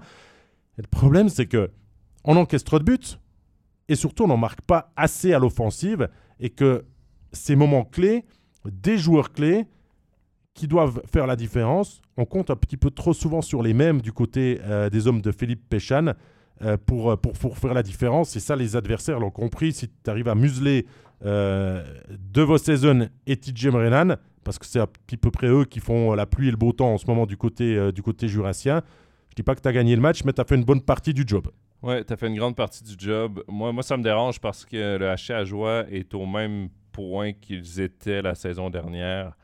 Euh, et quoi? On a regardé au même nombre de matchs l'année dernière. Le même nombre de matchs, c'était 18 points de classement. Cette année, c'est 20 points de classement. C'est seulement 2 points de plus euh, cette année. Donc, c'est clairement pas une évolution qu'on a eue du côté du HC. Ça, ça me dérange parce que là, tu n'as plus la défaite de ne pas avoir pu prendre les joueurs de l'équipe qui descendaient, euh, que tu es néo-promu dans la ligue.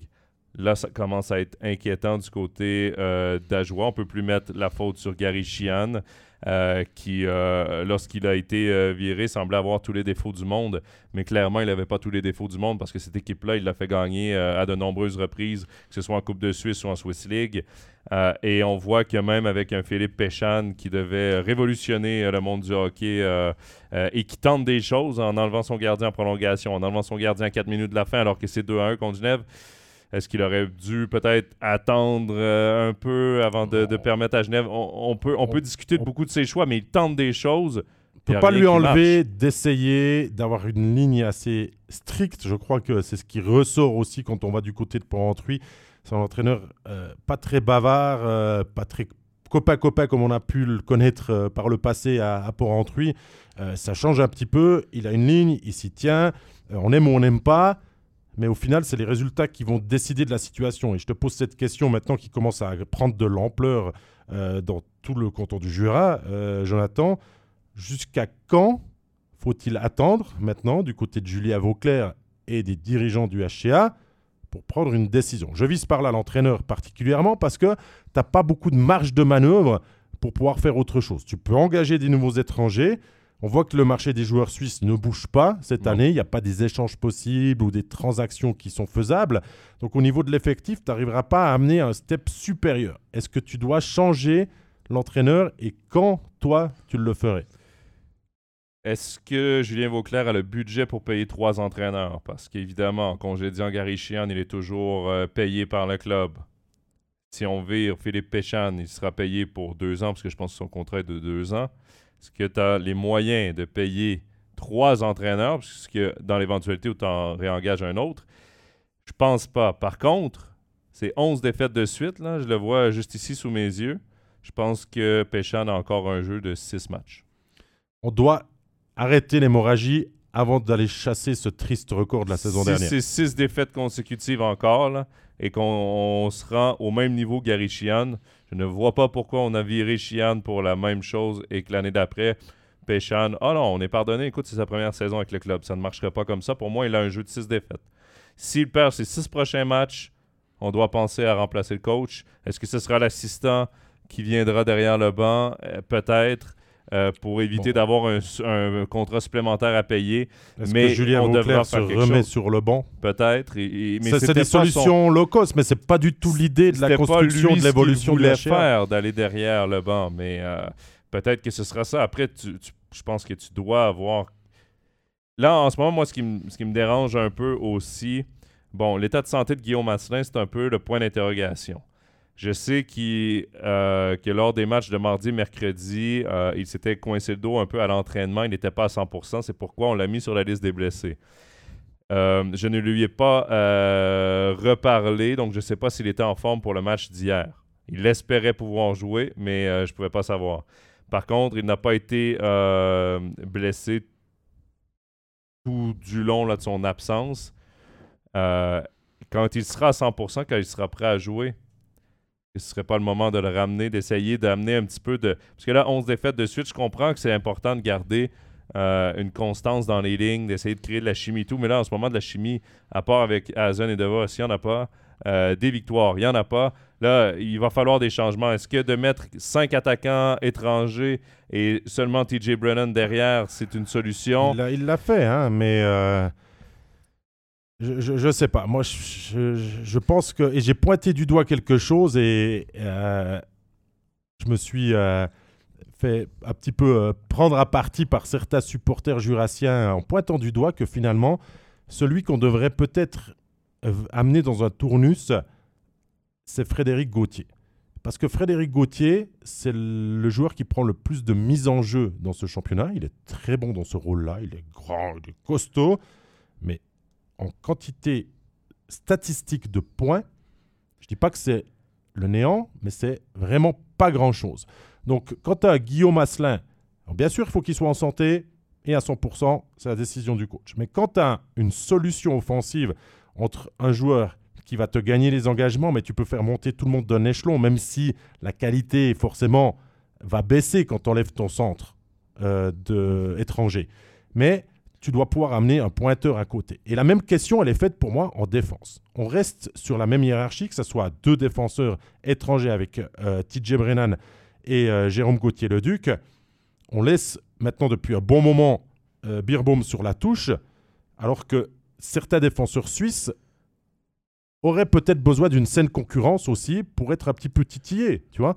Je, ne donne pas de nom. Ça, c'est liberté aux supporters et au coaching staff de, de décider, mais il n'y a plus de concurrence. Et on savait que l'effectif n'était pas le plus élargi du championnat et on joue pas des quelques cartes à disposition pour amener un petit peu de rivalité à l'entraînement et de se dire je vais encore plus me battre pour gagner, pour gagner ma place. Et en ce moment, bah, c'est un tout. Les gardiens aussi sont un peu moins en dessous. Un peu en dessous, c'est pas qu'ils sont mauvais, hein, que ce soit Wolf et Chacho font leur match. C'est pas facile d'encaisser des, des, des, buts comme ça et, des défaites. Mais l'année passée, Wolf, il gagnait des matchs à lui tout seul. Ce qu'il n'arrive pas à faire cette année avec, avec Chacho. Donc c'est un tout. Mais il y a des cartes sur la table avant de penser au licenciement possible du coach, de se dire est-ce qu'on change pas quelque chose cette fois? Coach pour moi, il a pour satisfaction, il a son rôle et tout. Il, mais tu vois, là, euh, euh, je, te rejoins sur le fait qu'il méritait une prolongation de contrat. Euh, là où Bakoche, moi, je me suis posé le plus de questions. On, en, a, parlé en plus dans le studio euh, samedi, euh, il, y a une semaine et quelques jours à peine, j'étais en, studio et je posais la question à, Stéphane et notre invité est-ce que Bakoche mérite une prolongation? Si oui, est-ce qu'on va jusqu'à la fin de la saison? Moi, je posais la question, j'ai pas pris la parole évidemment, mais le HC avait besoin d'un joueur de centre. pourquoi un joueur de centre? Pour enlever Thibaut Frossard du centre, le mettre à l'aile, l'exposer un peu moins lui permettre de se concentrer que sur ses euh, qualités offensives. D'avoir un joueur de centre, là, évidemment, je ne connais pas les salaires, je ne sais pas le budget du HC à mais on, vient de voir un, Riley Sheehan signer. Ce genre de joueur-là, évidemment, il est dur à, tirer du côté d'Ajoie, mais coûte moins cher parce que la saison est déjà à moitié. entre devoir payer un nouvel entraîneur, si on doit en arriver là, ou payer un nouvel étranger. Je paye le nouvel étranger. Parce que tu mets De Vos centre de ta première, Gauthier deuxième, ou ben, le nouvel étranger, et Gauthier troisième, et, et, Frossard à l'aile ou euh, centre du quatrième bloc, et tu as déjà une colonne vertébrale qui est mieux construite. Parce que la colonne vertébrale d'une équipe, c'est la ligne de centre, les deux premiers défenseurs et le gardien de but. Le gardien de but se tient. Brennan, Leduc, Pilet qui joue du bon hockey, tout ça. En défense, ça peut encore tenir la route, même si c'est pas l'une des grandes brigades défensives du championnat. Mais la ligne de centre en ce moment, elle est trop mince. Tu viens de le dire. De Vos, et après, tu plus de centre à surveiller. Parce que Frossard, il a beaucoup de responsabilités. Il est exposé. Et là, il fait face à des joueurs de centre qui ont énormément d'expérience, des joueurs de centre étrangers. Et ah, le championnat est passé, à, un autre, un autre niveau. Alors que s'il jouait à l'aile, déjà, il serait moins exposé. Le euh, Gauthier peut tenir la route comme joueur de rôle, comme centre de rôle. Tu gagnes des engagements, tu joues en piqué, tu joues physique, reste là. Et ensuite, sur les ailes, tu as un Asselin, tu as un Hazen qui, qui, sont là pour remplir le filet. On, parle des étrangers, mais ils font leur point quand même. À Ajoie, c'est, je crois, la deuxième brigade étrangère la plus, euh, la plus importante dans l'organisation d'un, club. Je crois qu'il y a Genève, euh, il doit y avoir Langnon et, et Ajoie euh, dans, dans les pourcentages des points effectués cette saison. Il y a les Suisses aussi faudrait pas un petit peu les piquer puis les réveiller. Le meilleur Suisse, j'ai regardé hein, avant cette émission, c'est Reto Schmutz, l'ailier du premier bloc aux côtés de Devos et Ezen maintenant depuis de nombreux matchs, qui a 27 matchs, 9 points. Ensuite, tu as Boson à 7 points, tu as Frossard à 6, tu as Kevin Fay à 6 points. Il euh, y, a, il n'y a pas assez. Je veux dire, on, revient à la, même discussion qu'il y a une ligne écart euh, pour l'adversaire à, à, museler et, et, c'est plus compliqué derrière. C'est le même problème de l'an passé. Les, les, les Suisses qu'on a au sein de l'équipe, ce sont encore les Suisses du, de la Swiss League. En ce moment, on a encore. Et les paris que tu as faits n'ont pas porté leurs fruits jusque-là. Derungs, Colère, euh, bon, Boson, Boson j'aime bien. Euh, il, fait, il fait sa saison, mais il n'est pas stratosphérique euh, au, niveau, au niveau comptable. Il est une belle surprise parce que c'était sa première année dans le championnat en National League. Belle surprise dans son cas, mais encore là, c'est pas lui qui va affoler les compteurs. Donc là, évidemment, on est dans exactement les mêmes discussions qu'on avait la saison dernière. Un an plus tard, on est au même stade, au même point. Euh, il, devrait y avoir quelque chose. Ça vient à la, question de Thomas Fueg euh, il y a quelques, quelques minutes qui nous dit Où euh, voyez-vous le HCA l'année prochaine? Pouvez-vous nous faire un petit pronostic? Alors, on va essayer de se projeter, on va essayer de jouer. On n'aime pas trop ça, mais on le fait, on le fait avec, avec plaisir et avec une analyse assez pertinente. Moi, la saison prochaine, je vois le HCA Joie, pour répondre directement à sa question, en National League, en ayant une fin de saison très compliqué parce que pour ce que l'on voit jusqu'à maintenant, même Langnau, même des Cloton qu'on voyait être à la hauteur de Ajoie sont mieux. Langnau commence à construire des succès importants à domicile, ce que le HC Ajoie rêve de faire aussi forcément? Donc le final de play-out, pour l'instant, à ce jour, hein, est compliqué. Il y aura un barrage. Le barrage, pour moi, avantage au HCA qui partira avec un effectif qui a le rythme de National League, qui a quand même plus d'expérience, qui a six étrangers, voire sept. Qui a connu du succès en Swiss League. Qui a connu du, succès en Swiss League et une équipe de Swiss League qui devra passer de deux à quatre étrangers. Euh, en certainement euh, donnant euh, du temps de jeu à deux étrangers supplémentaires qui n'auront jamais joué parce que tu vas pas mhm. perturber tout ce que fait peut-être Holton, Chaud de Fond, Viège, qui sont les, candidats principaux, puisqu'on a appris que Chaud de Fond avait reçu son aval pour jouer cette finale de, promotion. ça, serait, ça serait une sacrée histoire de le faire contre Chaud de Fond, mais on n'en est, est pas là. Simplement, peut-être se dire que du côté des dirigeants, on entend beaucoup parler. quand on, on, est à Port-Entruy aussi que on construit l'année prochaine pour augmenter le budget, pour donner plus de moyens à ce club de grandir, de passer de 12 à 15 millions. C'est une très belle chose. Mais il faut toujours ce petit plan B de se dire et si ça se passait mal? Et pour l'instant, j'ai plus l'impression que on reste positif, même à, 11 défaites, sans vraiment s'inquiéter de ce qui pourrait se passer. Et en même temps, se voiler les yeux, c'est pas nécessairement la meilleure des solutions euh, pour l'avenir du club. Je vais aussi aller. Je suis d'accord avec toi. mon pronostic serait aussi que le HC Ajoie va rester en National League euh, une saison supplémentaire. Mais s'il n'y a pas un changement drastique du côté du HC Ajoie, une amélioration drastique, ce sera la dernière saison l'an prochain pour le HC Ajoie en National League. Et après, ça va tomber de haut. Euh, et, j'espère, je pense qu'ils vont rester en National League parce que je, pense qu'ils gagneraient une, série euh, euh, de, promotion-relégation contre le champion de la, Swiss League. Mais je le souhaite surtout pour les spectateurs, les partisans qui sont encore là. Bon, ça a baissé, hein. il y avait 3300 l'autre jour, je crois qu'on commence... Mais pour une équipe qui... Mon, mon, mon, collègue Pascal me disait me disait tout à l'heure, c'est 65 défaites en 74 matchs, quelque chose que. Euh, non, il y a, en 79 matchs, 65 défaites. 14 victoires en deux ans en National League jusqu'ici, en un an et demi. Ouais, c'est. Et pourtant, tu as encore 3500 personnes. Mais la même fiche à Lausanne, pas certain qu'il y a trois personnes dans les, dans les gradins.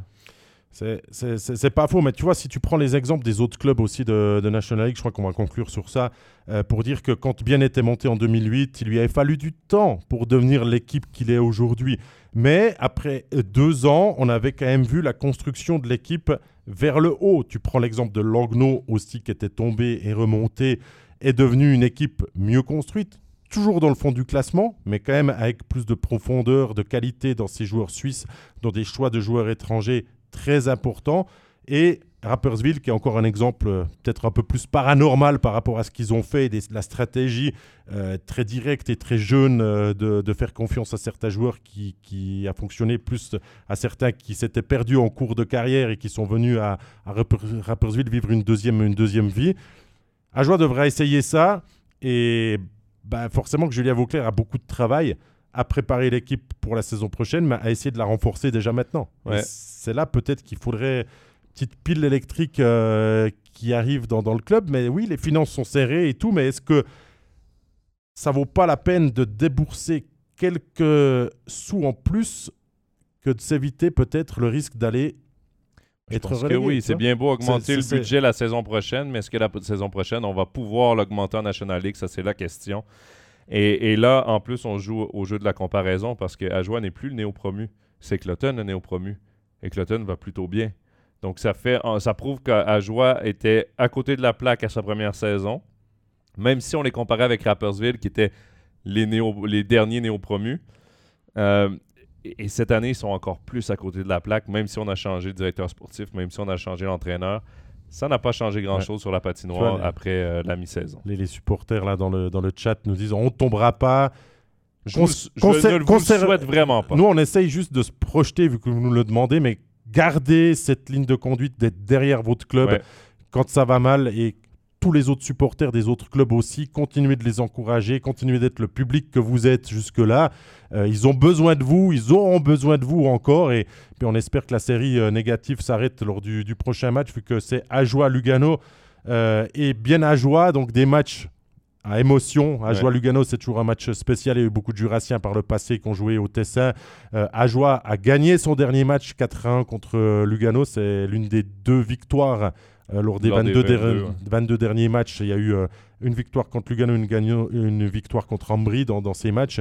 Et bien à joie, euh, gagner un petit derby contre, contre le voisin, ça serait bien de, pouvoir aussi signer au moins un succès dans ces deux matchs. Parce qu'à la pause, sinon, tu y vas, tu broies du noir. Les dirigeants vont commencer à surchauffer parce qu'on ne joue pas, vont se poser des questions. Je rappelle que c'était à, pareille période hein, que l'année passée, on avait décidé d'activer d'activer tout ça aussi avec Gary ou bah, c'était la pause de novembre, je sais plus. Non, c'était la pause de décembre aussi. Ou c'était pas les, Olympiques? C'était pas pendant les Olympiques en février? Ouais, c'est possible. parce que la, pause, la crise a été plus tard par rapport à, l'année dernière. C'était pendant, pendant la pause des Jeux Olympiques. Tu as raison. Mais euh, non, mais c'est vrai ce que tu dis. Rester, encourager cette équipe parce que les joueurs en ce moment, euh, ceux qui euh, doivent re-signer, regardent à joie. Déjà que c'est pas Jojo au niveau c'est pas la grande joie niveau classement, niveau résultat, si en plus les gens ne suivent plus, qu'il n'y a plus d'ambiance dans cette patinoire. C'est ce qu'il faut à joie? C'est peu vendeur. C'est arrêter de se dire à la fin du match, on n'a pas été mauvais et on a perdu. C'est une fois de faire un match sale, dégueulasse, mais de le gagner. Tu vois? Pour euh, se dire à la fin, bon, on a déjà stoppé l'hémorragie. Et sur cette victoire, on va essayer de bâtir quelque chose parce qu'on a tous travaillé dur, encore plus dur, 120% de données à l'effort et tout. Euh, les buts sont, sont vraiment pas beaux. Il euh, n'y a pas besoin de faire du beau jeu et tout. Euh, là, on parle beaucoup du, but de TJ Brennan à Zurich qui a changé de côté sa canne pour aller marquer le but du, 2 à 1. C'est joli. Mais tu peux aussi piocher devant le but et puis gagner ton, ton, match contre Lugano 3 à 2 vendredi à la maison et, et, se satisfaire du résultat pour aller à, à Bienne le lendemain. Une victoire qui fait mal, c'est ça qu'ils ont besoin. C'est vraiment ça qu'ils ont besoin.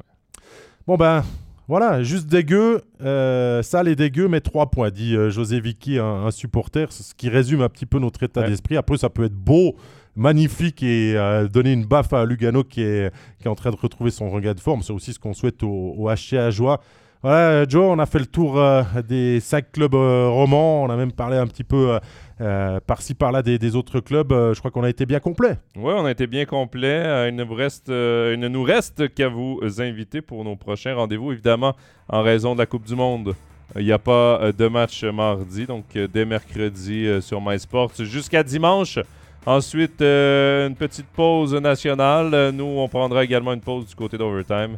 Et on se retrouvera dans deux semaines pour le 13e épisode de la saison. Merci Jonathan, merci à tout le monde, merci, merci pour vos nombreuses questions. Et à tout bientôt. Bye bye. Bye.